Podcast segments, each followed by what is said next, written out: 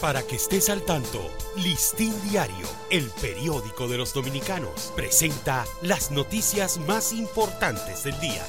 Buen día, hoy es sábado 15 de abril de 2023. El presidente Luis Abinader designó a Duarte Méndez Peña, director interino de la Unidad Técnica Ejecutora de Titulación de Terrenos del Estado, mediante el decreto 159-23, en sustitución de Mérido Torres, quien el pasado 4 de abril pidió una licencia laboral al ser mencionado en el caso Calamar.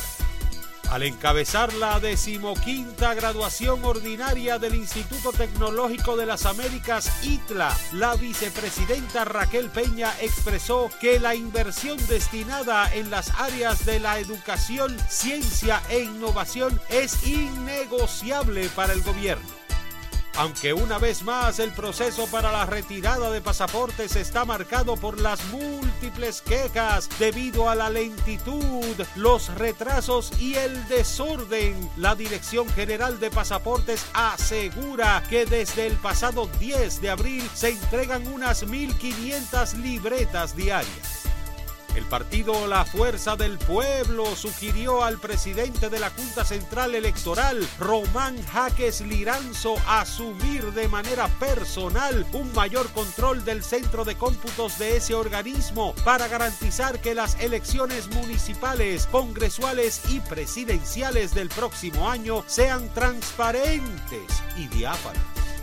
Expertos reunidos en el cuarto foro global Casa de Campo destacaron los grandes avances, riesgos y problemas que genera el uso de la inteligencia artificial en el siglo XXI, evento que tuvo una participación estelar de la robot Sofía, capaz de mostrar expresiones humanas e interactuar con personas, ayudando a promover el debate público sobre la ética en esa rama y el futuro de la robótica.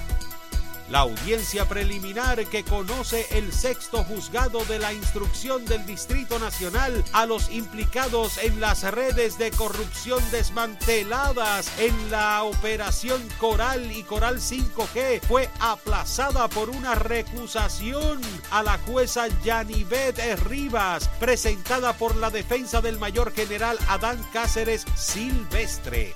Para ampliar esta y otras noticias, acceda a listindiario.com.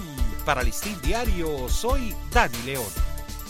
Para que estés al tanto, Listín Diario, el periódico de los dominicanos, presentó las noticias más importantes del día.